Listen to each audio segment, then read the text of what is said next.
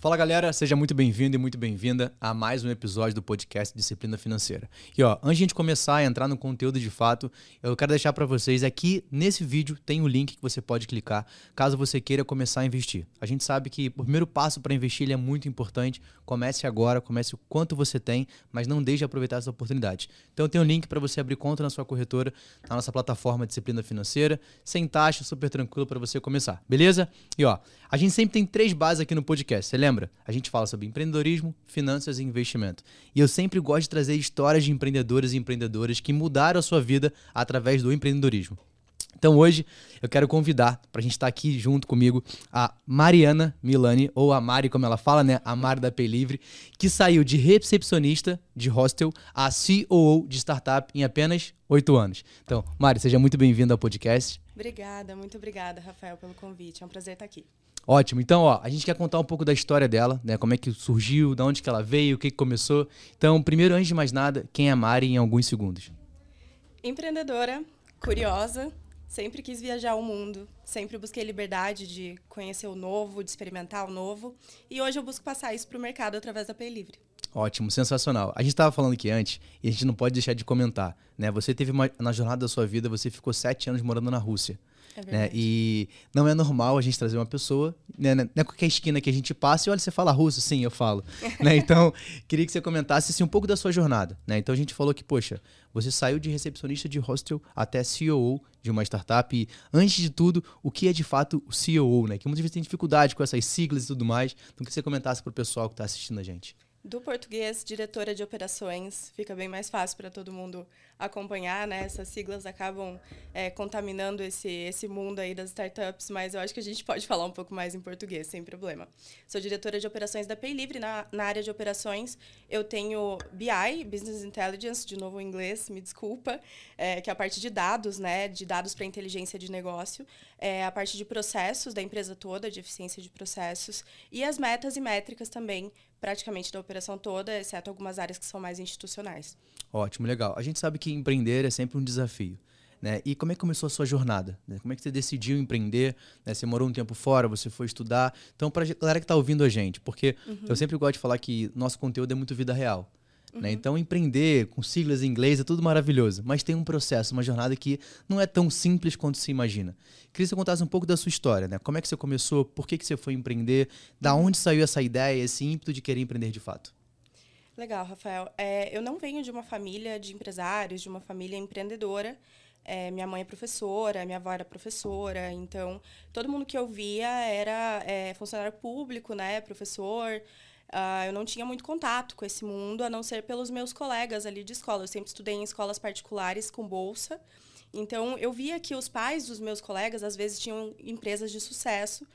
E eu pensava, bom, se eles, se eles conseguem fazer, é, eu também consigo fazer. E olha como eles vivem bem, e olha quantas coisas eles têm.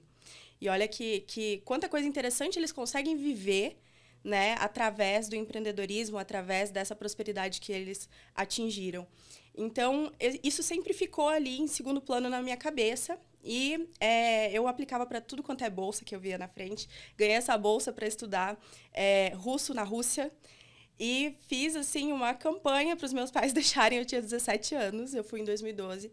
É, aí, chegando lá, eu tive que começar a trabalhar, né? E o primeiro trabalho que eu arrumei foi de recepcionista de hostel, à noite. Então, eu trabalhava das 11 da noite às 8 da manhã, às 9 da manhã eu ia para a faculdade. Direto. É, noite sim, noite não. Então, esse foi o meu primeiro trabalho lá. E eu ainda não entendia, nesse ponto, eu não entendia o mercado de trabalho como um mercado onde você está vendendo o seu tempo, né? E tem a, a lei ali de oferta e demanda, a escassez, como absolutamente todos os mercados. Então eu não tinha essa visão ainda de que eu precisava valorizar a minha hora, de que eu precisava tornar a minha prestação de serviço mais valorosa para quem estava recebendo, né? Para eu poder ganhar mais por menos tempo de trabalho aplicado, que era o recurso que eu tinha. Uh, isso foi algo que eu fui desenvolvendo depois. Foi quando eu comecei a dar aula de português para russos, que é, eu entendi que em uma ou duas aulas eu ganhava o que eu ganhava numa noite inteira no hostel. Então, aí que me deu o clique de, opa, eu preciso fazer alguma coisa para que isso aconteça mais vezes. Eu preciso multiplicar mais vezes, né, esse valor. Foi muito interessante essa sacada. E aí você consegue criar escala, né? E aí Exatamente. a gente pega que a base do empreender é o servir. Então, uhum. se eu tenho algo que aquela pessoa do outro lado precisa e eu consigo entregar com excelência, nada mais justo que aquela pessoa me remunerar por aquilo, por aquilo que eu entrego.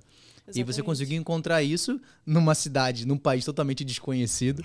né? Estava brincando aqui, a menor temperatura que você pegou lá? Menos 35. 35 você imagina, negativo. um carioca já está surtando em São Paulo com 10 graus, 12 graus, imagina menos 35. Ambiente hostil. É, é difícil sobreviver, impossível. Mas é legal que mesmo, cara, com várias adversidades, você foi para lá muito jovem, com 17 anos. Uhum. Você conseguiu, dentro daquele esquema, daquele sistema, você encontrar ainda oportunidades para você começar a empreender. E foi daí que veio a ideia de empreender mais. Como é que foi o resto da jornada? É, é, tem muita coisa aí no meio, né, uhum. acontecendo. Então, eu, eu fiz faculdade lá, eu me formei lá em Relações Internacionais. Comecei a trabalhar numa corretora financeira. É, foi o primeiro emprego, é, foi o primeiro processo seletivo que eu passei para um cargo gerencial, já no final da faculdade. É, e aí eu tive uma experiência já corporativa, né, nesse ponto. Eu tinha tido uma outra experiência antes é, no serviço de atendimento ao cliente, que eu trabalhava respondendo chat, é, atendendo telefone, que foi meu, meu primeiro contato com o mundo corporativo. E depois disso, é, eu consegui esse, esse trabalho mais gerencial numa outra empresa e tive contato com o mercado financeiro, né, com importação, exportação, câmbio. É, comecei a entender um pouco uh, que o, o, dinheiro circulando também faz dinheiro, né? Que é isso que o mercado financeiro basicamente faz, produz riqueza a partir da, da movimentação financeira. Não, é, legal. E, e, esse, esse é um ponto que a gente queria entrar na nossa conversa, né? Porque já é difícil empreender. Uhum. Né? A gente pega hoje o mercado financeiro especificamente, onde tem uma quantidade muito pequena de mulheres atuando nesse mercado. Sim. Eu imagino como é que. De... Não, na verdade, não imagino como é que deve ser isso na Rússia, por exemplo. Né? Uhum. Né? Qual a dificuldade? Né? Como é que foi você é, pegar essa situação? Como é que foi para você atuar no mercado financeiro dentro de um mercado que muitas vezes, hoje ainda, 20% só do mercado sem mulheres atuando? Eu tive uma sorte muito grande de, nesse emprego onde eu era gerente, é, ter uma chefe mulher a COO, inclusive, diretora de operações da empresa, era uma pessoa muito competente, muito pragmática e mulher. E me ensinou muitas coisas ali pelo exemplo, sabe? Pela convivência, vendo como ela lidava com as pessoas, uh, com os problemas. Eu, eu comecei a entender que exige, de fato, um posicionamento mais rígido do que se exigiria de um homem, sabe? Parece que você tem que provar duas vezes a mesma coisa para que as pessoas de fato entendam que quem manda ali, quem está no controle, quem está no é, é, não digo isso de um ponto de vista assim autoritário, mas é, no, no, sentido de ter influência mesmo sobre a situação, é, de ter essa influência respeitada, de ter o seu conhecimento, a sua competência respeitada. Uh, é nesse sentido que, que eu quero dizer. Então, eu aprendi muito com ela, foi uma sorte muito grande que eu tive. É, minha mãe também, por mais que não tenha sido empreendedora, ela é, é uma pessoa que foi líder dentro de casa, sabe? Que sempre é, teve tudo ali sob controle. Então, eu, eu convivi com mulheres muito fortes e elas me ensinaram muito. Aí, quando chegou na hora de empreender, a gente se depara com algumas situações que são desconfortáveis, mas se você tá segura do, do que você quer, de para onde você está indo, é, do teu produto, do que você está vendendo, é, de que você pode ajudar aquele cliente, eu acho que o caminho é, fica facilitado. Se você fala a língua do cliente, se você tem a, a, o entendimento de que você pode agregar alguma coisa para ele, isso acaba é, te conectando, independente de qualquer preconceito ou barreira que ele possa ter. Ah, sensacional. Então, muitas vezes o conhecimento, né, você buscar o conhecimento, você aperfeiçoar, isso vai conseguir quebrar qualquer barreira, independente da situação que for acontecer. Acredito então, você sim. conhecer o produto que você trabalha, o produto, o serviço, a o área, mercado. e também acreditar no que você está fazendo, né, acreditar em você. Mas, Puxa, eu é. tenho a capacidade de entregar o melhor resultado. E isso é difícil, né? Isso não é assim, a gente está falando, falar é fácil, mas isso é um processo que a gente precisa ir trabalhando, a gente precisa buscar pessoas para nos ajudar é, mentorias, pessoas que estejam dispostas, uma rede de apoio mesmo de empreendedores e empreendedoras que possam ser essa referência e, e, te dar esse, esse incentivo, né? Porque não é toda hora que vem de dentro, vai lá, eu confio em você. Isso muitas vezes, na maioria das vezes, não vem de dentro naturalmente, né? A gente precisa de pessoas ali para para prestar esse suporte. Ah, ótimo, sensacional. E aí, Mari, a gente pegando um pouco já o gancho da Pay Livre, né? Então, a gente teve a sua história, a sua jornada, e a gente pega um gancho de, cara, beleza, da onde surgiu a Pay Livre para você? Né? Então você ficou um bom tempo na Rússia, trabalhando ainda, mas da onde que virou essa chave de você, da, onde a Pelivre surgiu, como é que uhum. você voltou para o Brasil? A gente comentou isso um pouco no off, Sim. mas acho que para a galera que está ouvindo a gente, essa transição. Né? Então você, Legal. poxa, saiu de um, de, uma, de um país, voltou para o seu país de origem, né? E, cara, uhum. não, beleza, vou empreender numa área totalmente que tem, estava envolto do que você já fazia, mas com desafios maiores, que é empreender no Brasil, que já é um desafio muito uhum. grande, né? Realmente, é, é eu não tinha a ideia de empreender quando eu decidi voltar para o Brasil. Eu decidi voltar para o Brasil para ficar mais perto da minha família. A princípio, eu ia procurar um emprego, né, é, CLT, é, ia seguir minha vida. Eu pensava em empreender lá para frente, porque eu achava que eu precisava de muito mais experiência, know-how e uma cabeça branca para ter coragem de empreender. Então, não era a minha ideia. Aí, quando eu voltei para o Brasil, eu falei para um dos meus sócios, que era uma pessoa que eu já conhecia através do meu trabalho anterior. É, falei que eu estava voltando, que eu estava procurando trabalho, e ele falou: Eu tenho um projeto que eu acho que você vai gostar, que é uma coisa que eu já tinha reclamado, que era difícil fazer remessa, que era burocrático, né? Que os pagamentos internacionais não fluíam. E aí ele me mostrou o MVP da Pay Livre. MVP, para quem não sabe, é o produto mínimo viável, é aquele teste, né, o demo que a gente faz para ver se o produto tem, se tem quem compre. Então é, é o mínimo que a gente precisa fazer para testar.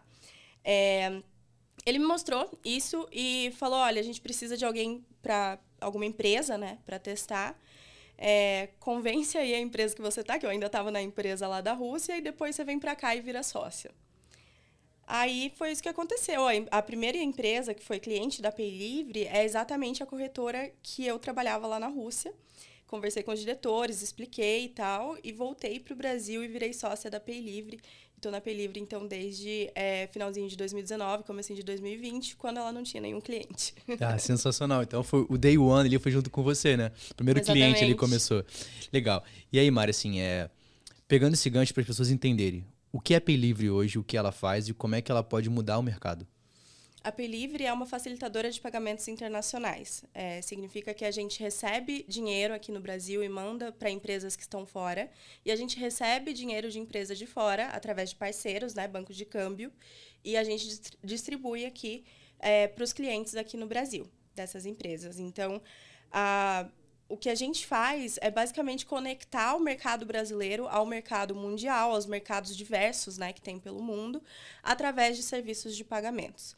Uh, a gente acredita que com as novas regulamentações, com Open Banking, Open Finance, é, com a nova lei de câmbio, tudo isso vai facilitar que essas transações sejam cada vez mais simples. E é o que a gente sempre buscou. Desde o começo, a gente sempre buscou transações simples, que sejam um clique, que sejam com o mínimo de fricção possível, máximo de segurança e mínimo de fricção. Então, é, é sempre esse balanço, esse equilíbrio que a gente busca fornecer.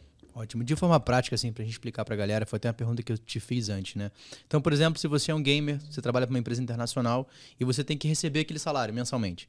E aí a Pelivre faz esse ajuste para que facilite entre a empresa e a pessoa física que é o cliente final para que ele possa receber. Exatamente. As empresas estrangeiras, elas não têm acesso aos meios de pagamento locais, né, brasileiros. Então, a, essa empresa ela não conseguiria te fazer um Pix do banco dela lá da, da Europa. Ah, então ela manda esse dinheiro, faz uma remessa de câmbio, né, para Pay Livre e a Pay Livre faz o Pix aqui para você. É basicamente isso. Quem são os seus maiores clientes hoje, pessoa física, assim? É, pessoa física, a gente trabalha com mais de 700 mil clientes hoje temos na nossa base, né? Então, é, não é tanto pelas pessoas físicas que a gente vai julgar o, o, nosso perfil, é mais pela pessoa jurídica. A gente trabalha com casas de poker, de apostas, de games, é, marketplaces de importação de, de produtos dos Estados Unidos, da Europa. E como é que foi assim? É, há um tempo atrás, até na nossa segunda temporada do podcast, a gente entrevistou uma empresa que também estava vindo de fora para atuar no Brasil. Legal. Né? Trabalhar numa corretora americana, a Stake, que é até parceira do canal também. Uhum. E a gente, eles tiveram muita dificuldade né, de conseguir trazer um modelo de negócio internacional para cá. Uhum. Né? Então, regulamentação, burocracia muito grande, que é, são os maiores desafios de empreender no Brasil, é isso de fato, né? essa dificuldade de você conseguir ter um mercado mais aberto e mais amplo. Como é que foi para vocês esse processo? Né? Teve alguma, alguma restrição, uma dificuldade? Porque acho que é um desafio que a gente tem que falar para a galera na vida real, né? Como uhum. é que uhum. funciona. Foi um processo muito doloroso, né? Porque o, o empreendedor é cheio de ideias. Então, a gente vinha com uma ideia de não, eu tenho esse produto aqui revolucionário, tá? A operação vai funcionar assim assado. Aí a gente chega para uma consultoria jurídica, né? A gente sempre tem que ter os especialistas ali em volta para assessorar, para não fazer nada ilegal sem saber. Aí a gente chega para essas assessorias e mostra e o cara fala: "Não, você vai preso se você fizer isso". E na verdade, a gente acha que não está fazendo nada de errado, mas a regulamentação é tão complexa que você acaba infringindo ali alguma coisa naquele modelo proposto. Então tem que mudar tudo, tem que adaptar.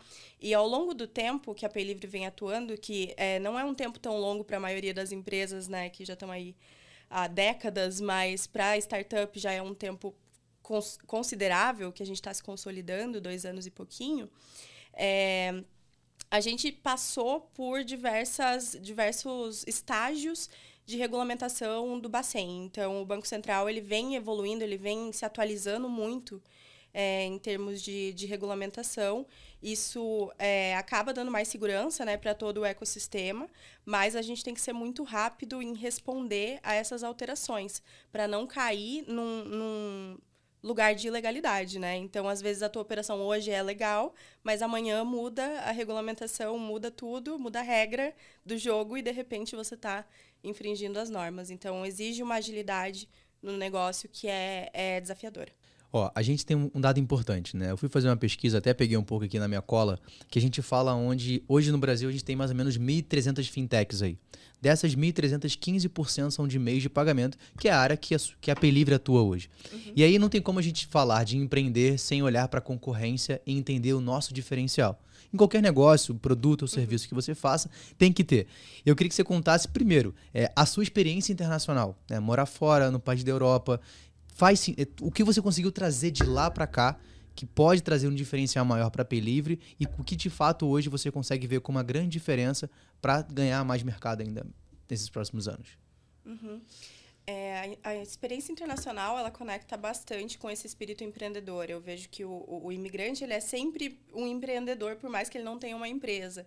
Porque essa, é, esse instinto de resolver problemas inusitados, problemas né, completamente inesperados, é, e de estar num ambiente hostil, de estar exposto a, a, diferentes tipos ali de, de julgamento, de resposta do ambiente, é algo que tanto o imigrante quanto o empreendedor passam.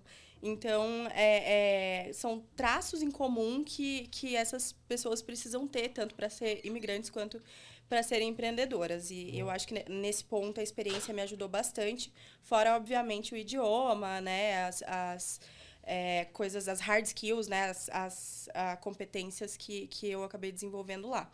Uh, a Pay Livre, ela, ela conversa muito diretamente com determinados nichos, aquilo que eu citei aqui, né? De merchants, de empresas. Então, a gente estudou profundamente esses mercados, essas, essas empresas, esses tipos de negócio. A gente entendeu quais eram as dores deles e fizemos um produto sob medida uh, ah, para facilitar essas transações internacionais. Então, envolve uma etapa de pagamento aqui no Brasil e uma etapa de pagamento lá fora. É, e, e, isso não é uma coisa tão simples assim de ajustar, sabe? É, então, acredito que a gente sendo brasileiro, fazendo é, algo para usuários brasileiros e ainda tendo esse entendimento do merchant que está lá do outro lado, acaba sendo um combo bem diferenciado nesse mercado. Legal. E assim, a gente fala muito de skills, né? Que são as habilidades que você consegue ter para atuar no mercado que é super desafiador. Uhum. Né? E pegando para essa, essa ideia de empreender e para o que você aprendeu ao longo dos últimos anos, quais são os principais skills que as pessoas precisam ter para terem uma boa performance nesse negócio? Uhum. Lembra quando eu falei que eu achava que precisava ser cabeça branca para empreender? Então, na verdade, o que você precisa é saber aprender é assim que eu vejo o mundo de hoje, né? Porque o mundo muda toda hora. Então, mesmo que eu tivesse toda a experiência do mundo, toda a bagagem do mundo, é, eu não teria nunca trabalhado com Pix quando o Pix surgiu, né? Porque ele acabou de surgir. Eu nunca trabalhei com Open Banking, Open Finance, porque acabou de surgir. Então, é, por mais que eu tivesse toda essa experiência, eu teria que estar constantemente aprendendo. Se você tem essa capacidade de aprender, de absorver coisas novas, de pegar referências e conectar, é, você tem a capacidade de empreender. Esse é o, é o primeiro passo. Ah, em segundo lugar, eu acredito que ah, você precisa estar preparado para entregar coisas que não vão ser tão boas assim como você idealizou. Um produto que não vai ser tão bem recebido, é, um, uma performance que não vai ser tão é, espetacular como você imaginava. Então, você tem que lidar bem com algumas decepções aí ao longo do caminho. E isso uh, em todas as profissões, né, obviamente, mas o empreendedor acaba tendo muitas dessas, né? O sucesso não é linear, o sucesso é uma curva de, de altos e baixos. Então, a gente precisa estar tá preparado para isso. É, e saber lidar com frustrações, né? Eu acho que é, cara, uma grande dificuldade que às vezes eu encontro conversando com o empreendedor, com o CEO, o que for. Acho que a maior dificuldade que pessoas têm é de saber lidar com as frustrações. Uhum. A gente tem muito ímpeto de, ah, nossa, deu errado agora, então nunca mais eu vou tentar, porque isso não é para mim. Né? A gente Exato. fala muito no mundo de investimento. Então, outras pessoas, cara, fez um investimento errado, não sobre alocar o patrimônio correto, não sobre fazer uma análise daquele patrimônio ou do seu perfil uhum. e acabou vendo seu patrimônio e nossa, investir não é para mim. Nunca mais vou correr risco. Nunca mais. e, quando, e, quando, na verdade a gente tem que balizar entre risco e retorno, uhum. que são fatores importantíssimos para o empreendedor principalmente, Sim. mas entender que ao longo da sua jornada você vai errar. Sim. Exatamente. Alguma coisa vai dar errado, né? Eu sempre brinco. Cara, se nada tá dando errado, é porque alguma coisa está errado, porque nunca vai estar sempre certo. Sim. E a gente tem que aprender a lidar com essas frustrações, aprender a lidar com esses desafios. Né? Então acho que a gente fala muito a palavra resiliência, tá? antifrágil. Cara, significa muito isso, eu aprender com essas dificuldades.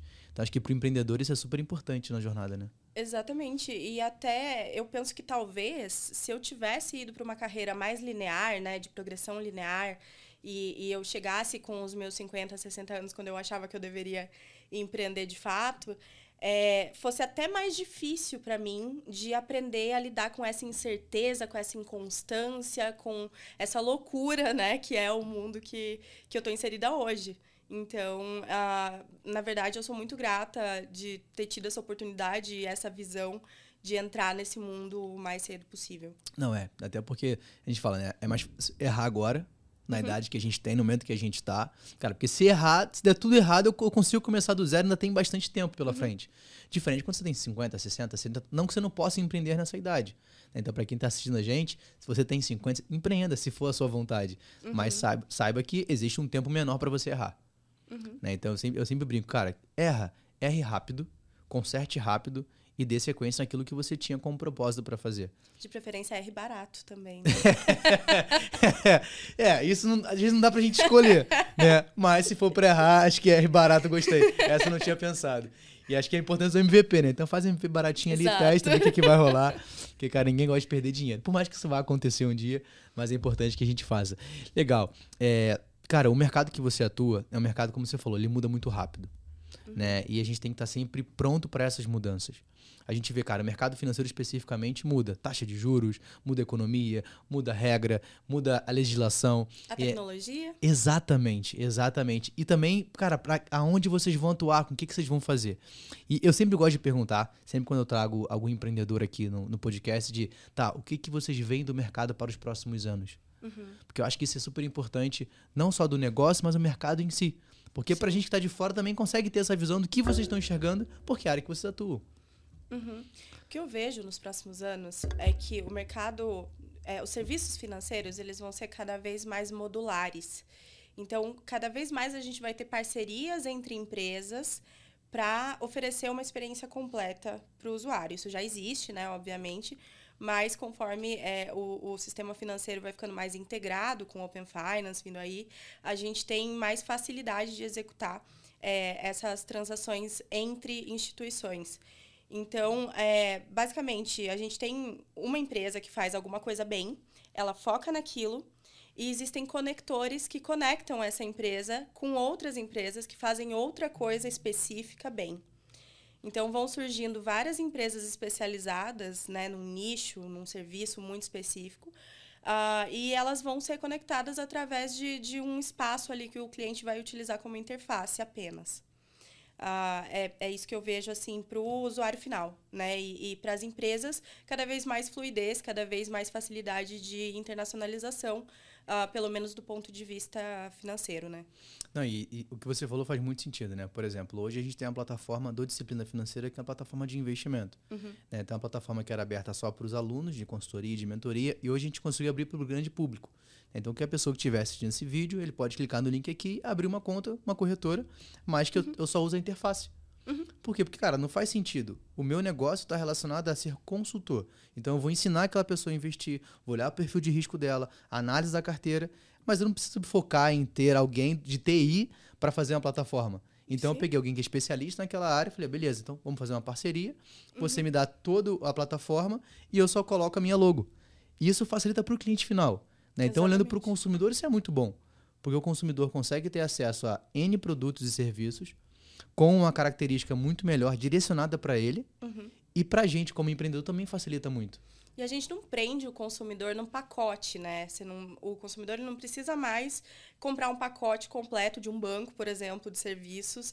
Ele pode olhar a concorrência, ele pode é, e poderá cada vez mais, numa mesma plataforma, ter várias opções ali de, de investimento, de seguro, de empréstimo, de do que quer que ele, que ele queira consumir ali de é, serviço financeiro. Então, acredito que tá, tá indo por esse caminho, é um caminho muito interessante. É, e, e, e cabe muita oportunidade, né? Então Exatamente. você vai pegar muitas, muitas empresas vão surgir ao longo dessa jornada justamente olhando para esse cenário. É né? um cenário que não é mais generalista, e sim específico, especializado. Uhum. Né? Então, Muito. quanto maior for a sua especialização, maior vai ser o, o, tamanho de mercado, de market share que você consegue alcançar. Uhum. Porque você consegue entregar algo personalizado e direcionado. Né? Uhum. Né? Talvez para uma geração, né, a gente até comentou no off antes, cara, como é que a gente consegue identificar o meu produto para que tipo de geração que eu vou entregar? Né? Uhum. Porque, cara, tem uma geração. Agora tem um monte de letra que fala de geração, né? Tem geração Z, Z geração X. X, Y, enfim. Mas como é que isso a gente consegue modelar o nosso serviço, o nosso produto, para aquele cliente que vê um diferencial? Né? Então, acho que isso ajuda bastante, né? Essa, essa visão de, de geração e tal, de encaixar o produto é, para o teu público é uma é, conecta muito com a pauta e, e você me chamou para falar de empreendedorismo feminino, né? Devo trazer um pouco da pauta de diversidade, porque eu acho que se você tem uma equipe diversa, naturalmente você tem uh, o seu produto sendo olhado de vários prismas. As decisões ficam melhores quanto mais diversa é a sua equipe, porque você tem pontos de vista e bagagens e experiências completamente diferentes. É, então, eu vou muito nessa linha, né, de que a, a diversidade, na verdade, ela otimiza resultado. E a gente continua sempre focado no resultado, né? A gente não perde nunca o foco no resultado, mas é, é, a diversidade acaba sendo uma aliada nesse processo. Ah, legal, top. É, Mari, pra gente já encaminhando pro finalzinho do podcast, assim, tem duas coisas que eu sempre gosto de todo convidado passa por aqui tem que deixar isso aqui, né? Mas é coisa simples, fica tranquila. né? Ai, meu Deus, ai, meu Deus. o que será que vai acontecer? Mas na verdade eu sempre gosto de deixar uma mensagem de incentivo. Uhum. Né? Então, para aquela pessoa que quer empreender, algo que você, cara, eu preciso deixar essa mensagem para esse pessoal. E a gente tem a nossa biblioteca. Né? Então, uhum. sempre eu peço que deixe uma indicação de um livro. Pode ser um livro Legal. que você está lendo agora, um livro que faça sentido para sua jornada, para que a gente possa deixar. Todo episódio tem aqui e fica disponível no nosso site. Em cada temporada, quem foi o convidado, que livro deixou de indicação e eu passo a palavra para você. Legal. É, eu vou começar pelo livro, depois eu passo a mensagem. É, o livro que eu vou indicar é principalmente para as mulheres que, que estão nos ouvindo, que eu sei que as mulheres têm um nível de autocobrança e, e de autocrítica muito mais elevado e muitas vezes isso acaba prejudicando a gente. A gente se autossabota, né? Eu tenho esse perfil.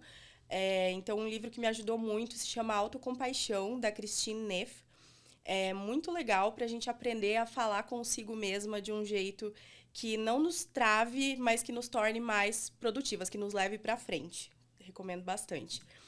A mensagem que eu deixo é para você não idealizar o empreendedor que você quer ser, uh, não, não tornar isso uma, um personagem inatingível, sabe? Você pode ser você, humano, é, com todas as suas falhas e medos e inseguranças, e um empreendedor de sucesso, sim. Porque uma coisa não, não anula a outra, né? Não, você não precisa ser um super-herói. Então, abrace essa humanidade, não tenha medo de demonstrar, de compartilhar com as pessoas ao teu redor, traga pessoas que você pode confiar, inclusive para o teu time, que você pode confiar para compartilhar essas dificuldades. E é isso, sucesso! Ótimo, sensacional. Mário, obrigado pela sua participação, por esse tempo aqui para a gente falar desse assunto super legal. É, sucesso na sua jornada, né? Obrigada, como empreendedora na Pelivre também, acho que vai ser bem legal. Beleza? Pessoal, ó, não esquece de, você que está assistindo esse vídeo, de curtir, de compartilhar, manda no grupo da família, faz o que você quiser, mas não deixe de compartilhar, tá? Também nas plataformas de áudio, caso você esteja não vendo, mas ouvindo a gente. E nos vemos no nosso próximo episódio terça-feira, todo terça-feira, 11h59, tem episódio ao vivo. Beleza? Grande abraço, até a próxima. Fui, valeu!